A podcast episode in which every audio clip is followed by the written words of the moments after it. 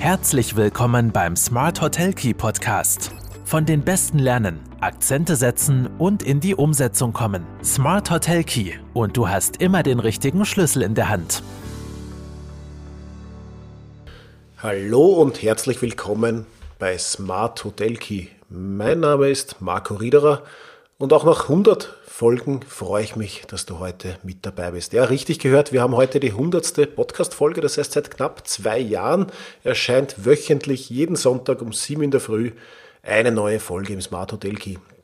Das weißt du natürlich, wenn du schon länger dabei bist. Und wenn nicht, dann freue ich mich, wenn du ab jetzt Abonnent wirst.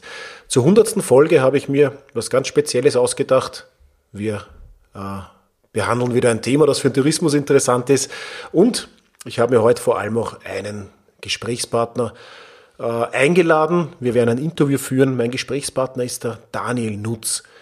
Vielen von euch vielleicht ein Begriff. Er ist der Chefredakteur der ÖGZ, also der österreichischen Gastronomie- und Hotelzeitung, der übrigens äh, ältesten Fachzeitung äh, Österreichs.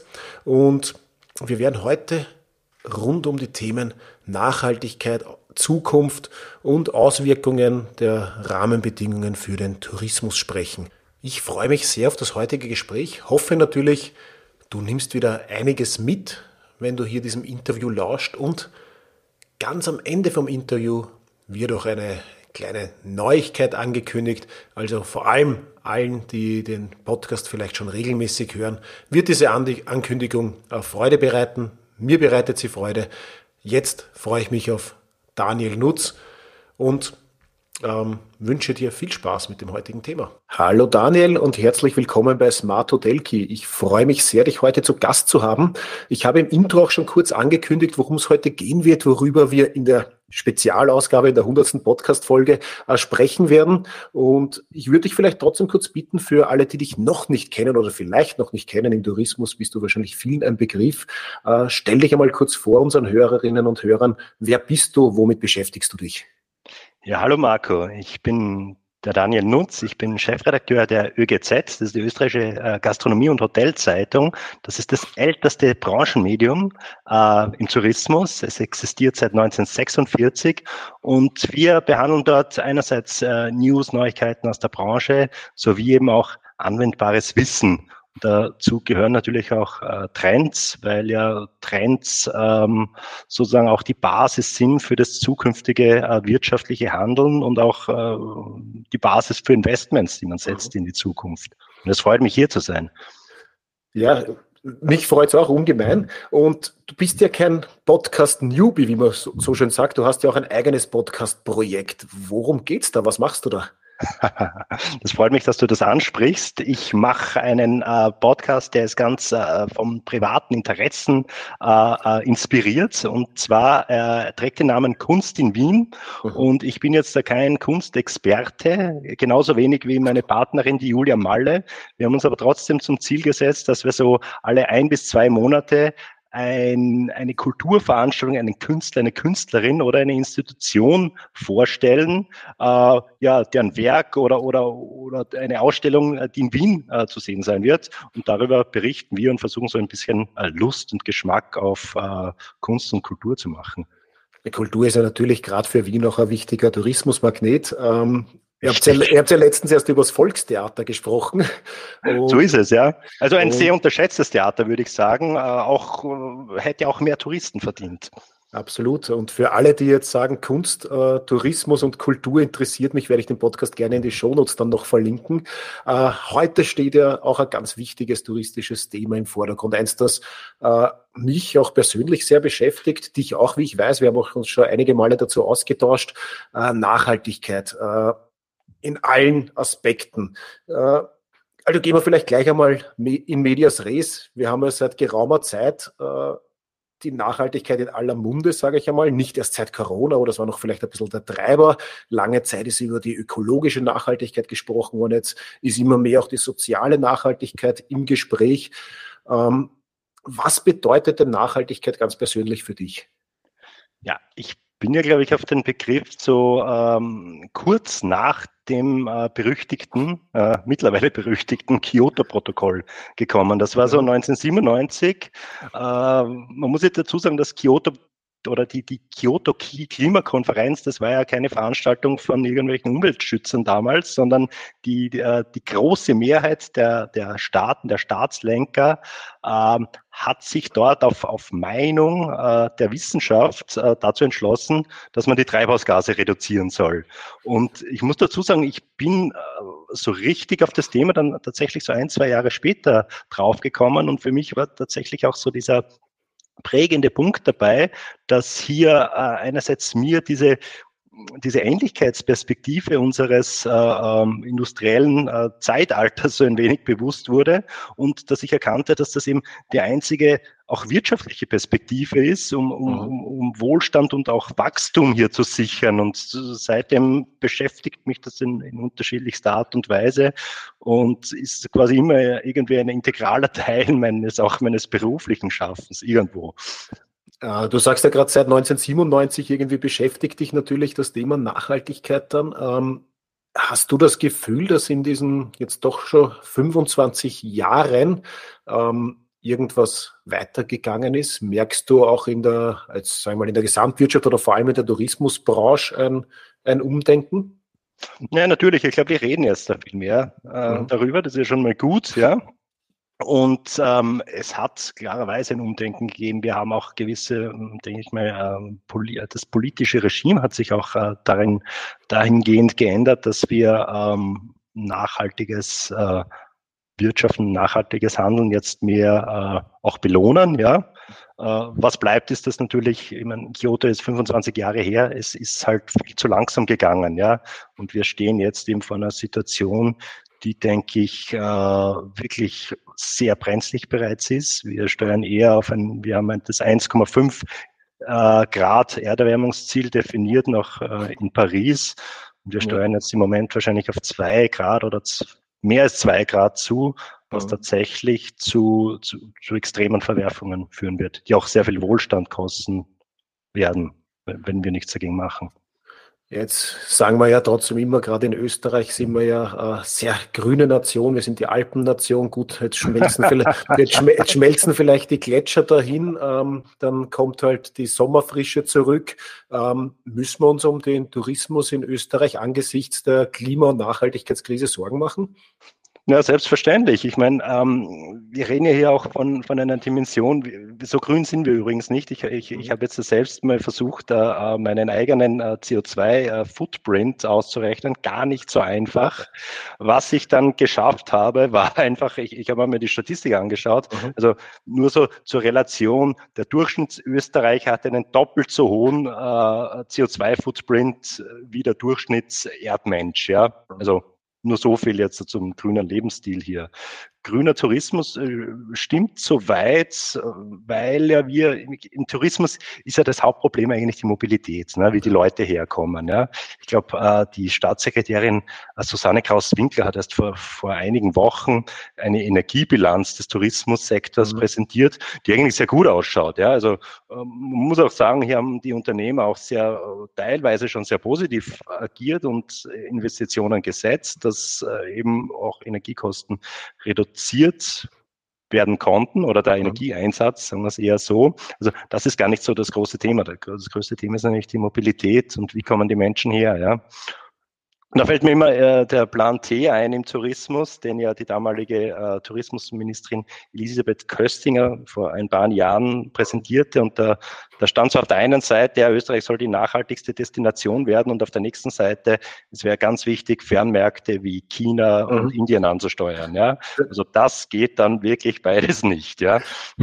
Das ist ja genau das Spannende. Äh Thema, du hast das jetzt schon angesprochen, auch natürlich, äh, ein Betrieb selber kann natürlich vielleicht einiges tun für die Nachhaltigkeit, kann schauen, wie er äh, die Energie aufbringt, wo er die Lebensmittel herbekommt, etc., wie warm er vielleicht das, das Poolwasser heizt oder nicht. Und auf der anderen Seite wird dann trotzdem über den halben Erdball geflogen, dass der Gast zu mir kommt. Und das ist schon ein großer Widerspruch, aber lässt sich das überhaupt lösen? Ich meine, für das Tourismusaufkommen, das wir haben, werden wir ja Fernmärkte auch brauchen.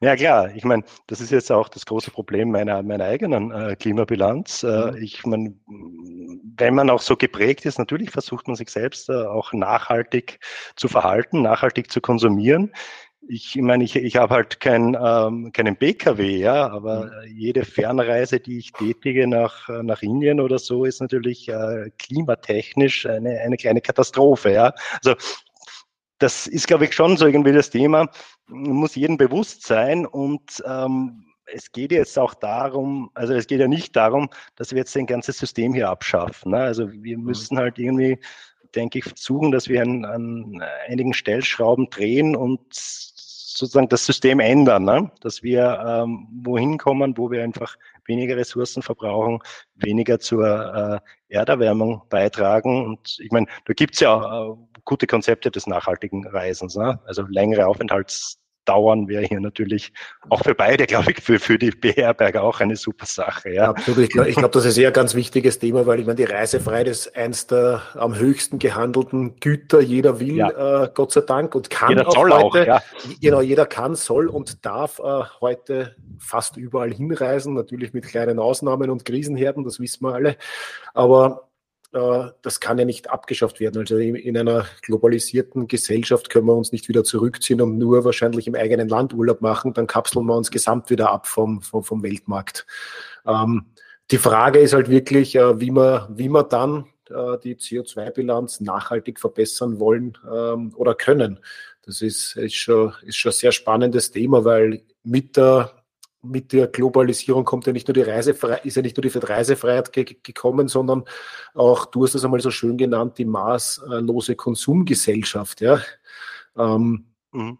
Und jetzt sind wir vielleicht im Thema drinnen, jetzt können wir uns nicht mehr alles leisten, jetzt äh, müssen wir reduzieren. Ist die Reduktion und das Besinnen aufs Wesentliche jetzt ein Trendthema oder kommt das eher wieder aus der Not heraus? Das ist schon, äh, ist schon vielleicht spannend auch zu hinterfragen, oder wie siehst du das?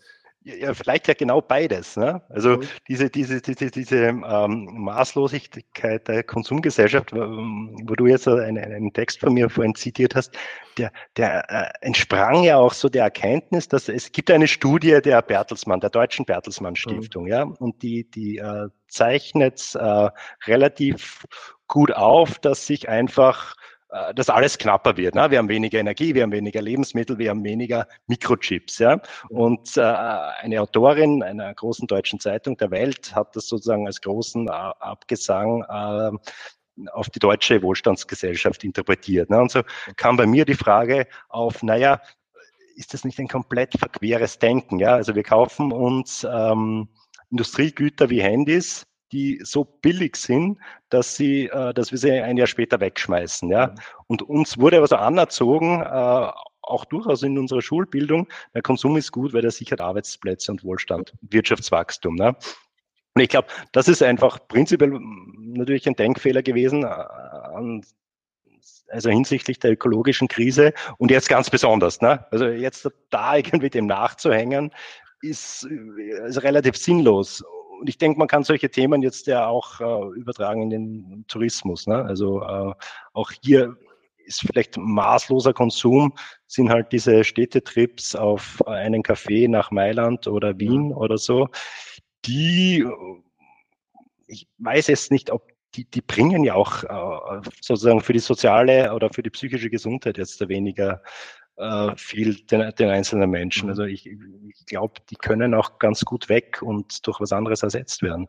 Also eher langsamer und bewusster reisen. Machen ja viele jetzt. Ja. Aber auch wahrscheinlich, weil sie es, weil es mussten. He uh, Urlaub im eigenen Land heißt doch uh, Urlaub wohin, wo ich noch nicht war. Und vielleicht habe ich mich jetzt eher ein bisschen zurückgezogen, wir mit der Familie mehr unterwegs als vorher, weil ich es in den eigenen vier Wänden nicht mehr ausgehalten habe.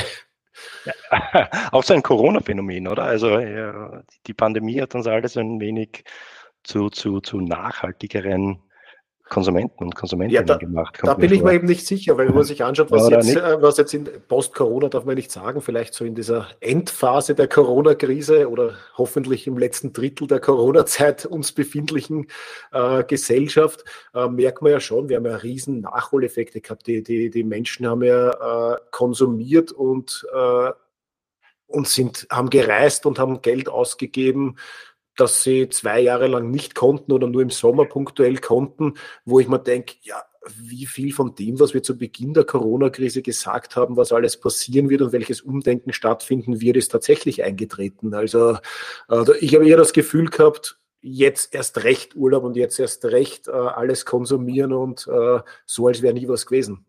Ja, aber ich, und das würde ich jetzt den Konsumenten und Konsumentinnen auch nicht vorwerfen. Ne? Also ich glaube, das ist auch so ein Problem unserer Zeit. Es wird andauernd auf die Individuen ge äh, geschoben, ne? diese Verantwortung. Äh, kann ich mich wieder erinnern an die, an die ehemalige Tourismusministerin, die mir gesagt hat, naja, es wird eh alles nachhaltig, weil die Gäste verlangen das. Äh, also daran glaube ich nicht. Ja. Nein, also, sagen, da bin ich mir nämlich auch nicht Teil sicher, der Gäste schon, aber das ist ein Großteil glaube ich nicht. Ja. ja. Und man kann das glaube ich auch nicht verlangen von denen. Ja. Die Frage ist eher, die ich mir in dem Zusammenhang dann stelle, und das ist ja bei Corona ganz, ganz stark im Vordergrund dann gewesen, äh, einerseits von der Wirtschaft, aber andererseits auch aus Konsumenten- und aus Gastsicht.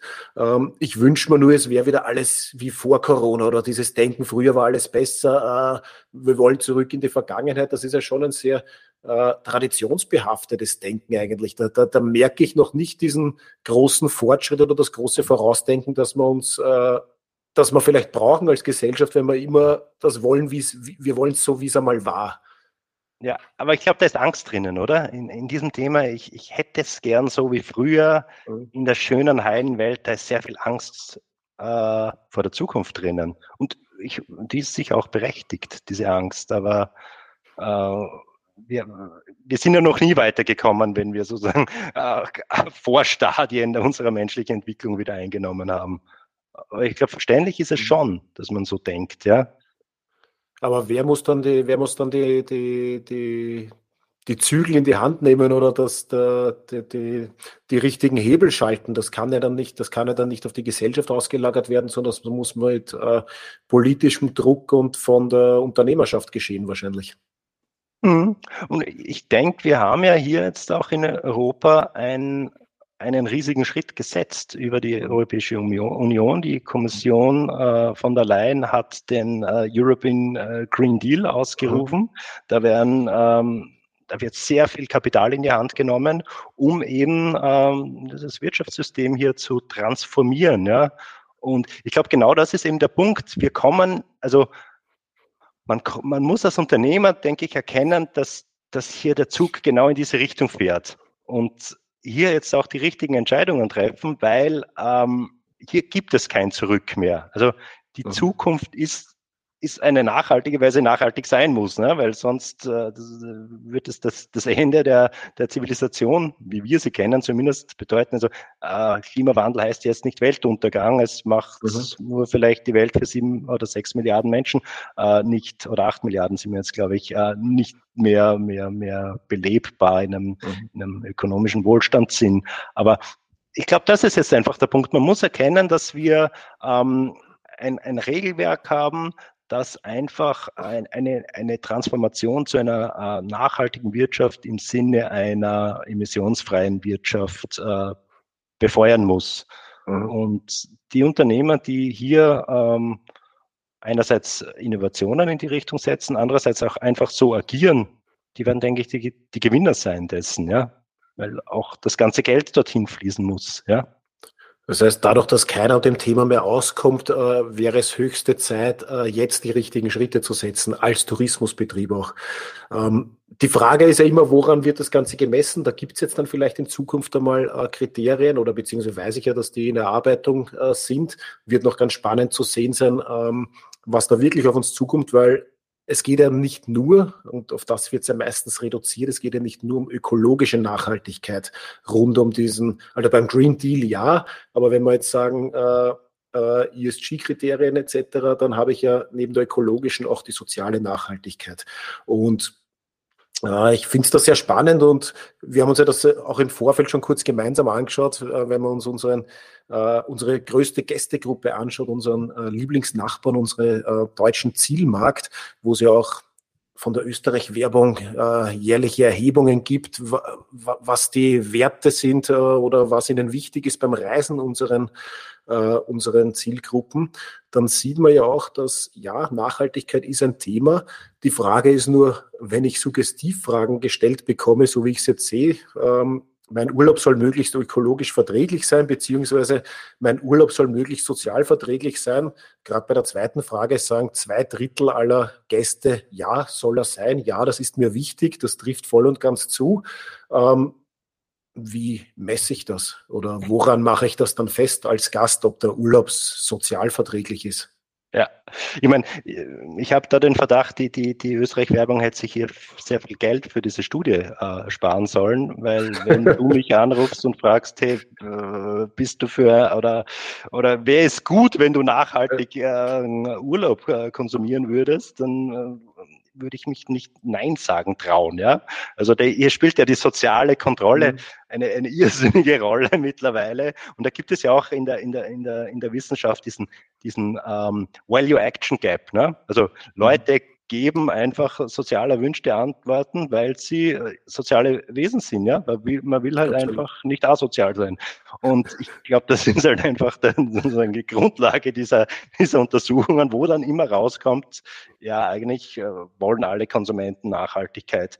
Das glaube ich nämlich nicht und ich glaube, das sind ja auch, äh, ist auch nicht deine Erfahrungen. Ne? Es gibt ja. so eine Gruppe, so eine, äh, ja, fast eine, eine Avantgarde der Nachhaltigkeit, mhm die, ähm, die sich sehr stark sich über das Thema ähm, definiert. Interessanterweise auch eine kaufkräftige Zielgruppe, also eine, eine, eine, eine Zielgruppe, die sehr viel äh, Geld eigentlich zur Verfügung Absolut. hat, äh, hat eher so ein bisschen das Thema Konsumverzicht. Ja, mhm. wäre sehr interessant, hier Angebote zu machen. Ja, ja, das, das, das merkt man ja auch ein bisschen, wenn äh, rund um dieses jetzt, äh, jetzt vielleicht ein bisschen ein anderes Konsumthema, aber es macht ja nicht umsonst ein Biller eine eigene vegane Filiale auf, wenn er nicht weiß, es gibt für diese eigentlich teureren Produkte eine äh, neben Marketing-Effekt natürlich auch eine gewisse Zielgruppe, die bereit ist, genau dafür hinzugehen und äh, zu bezahlen. Aber das ist sicher nicht äh, ein Großteil der Gesamtgesellschaft. Ja, aber ich glaube, im, diese, diese Avantgarde übt immer auch Druck aus auf die anderen. Und vermutlich wird sich das Ganze schon dorthin entwickeln. Ich meine, im Tourismus ist es ja so, ich glaube, du kennst ja auch diese Studien, was uns so, so, so Markt- und Trendforscher sagen, die sprechen ja sehr stark jetzt davon, dass sich äh, ähm, die Konsumenten so in zwei Gruppen aufteilen werden. Die einen, die eigentlich auch über sehr viel Kapital verfügen, die wo Luxus vielleicht Nachhaltigkeit ist in, in Zukunft ja. und die anderen, die jetzt dann natürlich über diese auch über diese krisenhafte Situation, in der wir uns jetzt befinden, halt einfach auch in einer äh, bedauerlichen Weise ökonomischen Absch äh, Abstiegsspirale womöglich stecken und hier sehr stark auf, äh, auf den Preis schauen müssen bei, bei Tourismuserlebnissen. Und das ist ja sozusagen die größere Gruppe, wo uns die Trendforscher sagen, okay, hier werden Angebote vermutlich sehr stark über den Preis definiert. Ja. Ja, und dann ist die Frage, äh, wie sehr kann ich mein Angebot überhaupt nachhaltig gestalten, äh, wo ich dann vielleicht mit einigen Investitionen, die ich zu tätigen habe, äh, teurer werden müsste, wenn gleichzeitig meine Zielgruppe über weniger freies Einkommen verfügt. Das stimmt natürlich, ja. Aber ich, ich glaube, dass es sogar in eine andere Richtung gehen wird. Ich, es wird einfach man wird in einigen Jahren keine Bank mehr finden, die jetzt mhm. da einem Hotel, ich sage mal, eine Ölheizung finanziert. Ja, oder, oder, oder ja. der Kredit wird so teuer ja, sein, dass das einfach die, die, Bank nicht mehr macht. Ja. Und mhm. das ist für mich so wirklich das, das, äh, das Zeichen, dass äh, eben, dass dieser Wandel jetzt nicht, auch nicht mehr aufhaltbar ist und das ist gut so. Ja. Ich meine, alles andere ist, glaube ich, add-on, ja. Also wenn man jetzt tatsächlich diese, diese Lohas oder wie man immer die nennen will, diese mhm. Zielgruppe mhm. ansprechen will, da gibt es natürlich, man kann da natürlich ein Geschäftsfeld auch draus machen, ja. Äh, absolut, absolut, bin, bin, ich, bin ich voll bei dir. Äh, die, es wird auch sicher nicht so sein, dass ich jetzt sage, 100 Prozent des touristischen Angebots wird äh, nachhaltig sein, wird auch keinen Sinn haben. Du hast einfach verschiedene, verschiedene Needs, die erfüllt werden müssen, aber es muss einfach diese, diese Grundbasis da sein, damit ich als Gesamt, äh, als Gesamttourismusmarkt wahrscheinlich auch nachhaltig agieren kann.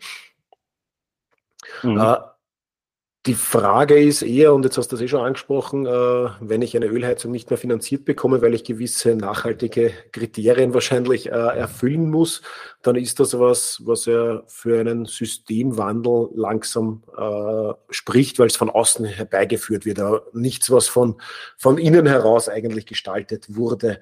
Ähm, das heißt, es wird definitiv aber auch noch lange brauchen, damit ich hier zu, zu äh, damit ich hier aus den Aktionsfeldern auch wirklich ein nachhaltiges Geschäft mache. Die Frage, die ich mir da in dem Zusammenhang stelle, ist eher, ähm, soll ich als Betrieb jetzt warten, weil ich eh nicht weiß, wie es mit der Reiseintensität weitergeht, oder soll ich sofort investieren oder was, an was soll ich das festmachen? Das ist halt eine, eine sehr, ja. eine sehr schwierige Entscheidung, wann, wie viel und in welche Richtung, weil keiner kann mal, keiner kann mal sagen, äh, kann ich, kann ich dann wirklich um das mehr verlangen, wann komm, wann ist wieder Geld da, soll ich lieber so weiter tun wie bisher und äh, verdiene halt weniger, aber dafür gesichertes äh, Geld. Das ist, sind halt sehr viele Fragen, die über, die über der Reisebranche derzeit, äh, glaube ich, auch noch äh, stehen. Ja, absolut. Ich meine, ich habe das jetzt auch noch nicht in Erfahrung bringen können. Mich würde es ja brennend interessieren, wie, äh, also meine Vermutung wäre ja, dass äh, die öffentliche Hand äh, nachhaltige Investitionen einfach mehr fördern ja. muss in Zukunft. Ja? Ganz klar. Und deshalb wäre die Frage, soll man jetzt, also wenn ich jetzt schon was im Plan habe, soll ich da jetzt erwarten, bis die neuen Förderrichtlinien mhm. heraus sind und kriege ich es dann vielleicht besser gefördert? Ähm, ja, das ist jetzt eine Frage, die, die ich nicht beantworten kann, aber jetzt, der Verdacht ist jetzt mal da, dass, äh, dass die öffentliche Hand äh, künftig mehr Geld hier ausgeben wird. Ähm, unabhängig jetzt von der öffentlichen Hand, es, es gibt ja auch diese Sustainable uh, Development Goals, die sogenannten SDGs. Ähm, denen hat sich ja denen haben sich ja viele, viele äh, Wirtschaftsbereiche zum Teil auch unterworfen. Äh, die Österreich-Werbung sagt auch, sie adressieren elf der 17 SDGs. Ich meine, die wenigsten von uns kennen die 17 Sustainable Development Goals. Äh, in, in, Wirklichkeit geht es darum, dass auf verschiedene Bereiche festgelegt wurde, wie agiert werden soll, damit wir am Ende des Tages äh, nachhaltig sein können rund um äh, Gesundheit, äh, Leben am Land, Klimaschutz, äh, Partnerschaften, geschlechtliche Gleichstellung etc.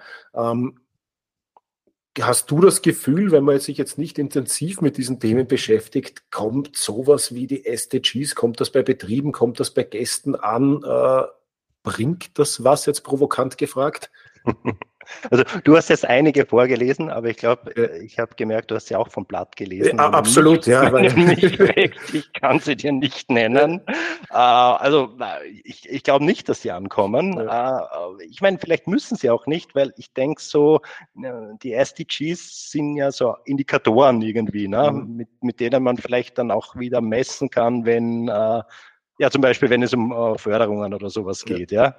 Ähm, aber so, dass die jetzt wirklich bei in den Betrieben ankommen, äh, den Eindruck hätte ich jetzt nicht. Ja. Also sie kommen auch bei mir jetzt nicht so an, weil ich immer nachlesen muss, was jetzt eigentlich die 17 äh, UN-Ziele eigentlich sind. Aber ich meine, sie sind auch so allgemein, wie du jetzt davor gelesen hast. Ja, das sind Absolut. alles anstrebbare Entwicklungsziele natürlich. Da kann man jetzt eigentlich gegen keines was dagegen haben, sage ich. Nein, natürlich nicht. Aber ich, ich frage mich nur, ob sie mehr Aufmerksamkeit bräuchten oder nicht, wenn sogar, sagen wir mal, wir beide, die sich eher intensiver mit diesen Thematiken auseinandersetzen, diese auch nicht präsent haben. Ja, das ja. ist. Ich meine, die, die, die gehörten wahrscheinlich besser kommuniziert, ja. Also wie, mhm. wie funktioniert sozusagen dieser, äh, dieser Umstieg? Ich meine, äh, sind wir, wir uns auch einig, ne? es, äh, also es muss ein Systemwandel und kein Systemwechsel sein, weil äh, wenn wir jetzt, äh, oder mein Beispiel ist ja immer, wenn jetzt die OMV als super dreckiges Erdölunternehmen von einem Tag auf den anderen das Geschäft einstellen würde und die ganzen tausenden Arbeitskräfte waren arbeitslos, äh, wäre auch nichts gewonnen. Ja? Aber wenn die jetzt schon langsam ihr Ge Geschäftskonzept äh, Konzept auf andere Technologien umstehen, dann mhm. schon. Ne? Und ich meine, genau das Gleiche ist es ja im Tourismus natürlich auch. Ne? Also äh, ich ähm, ich hoffe auch nicht, dass es da irgendwie zu einem Crash kommen wird, sondern das System muss sich halt äh, auch langsam, wie du gesagt hast, äh, im Inneren ändern, ja, und da sind diese, diese äußeren Anreize schon vorhanden.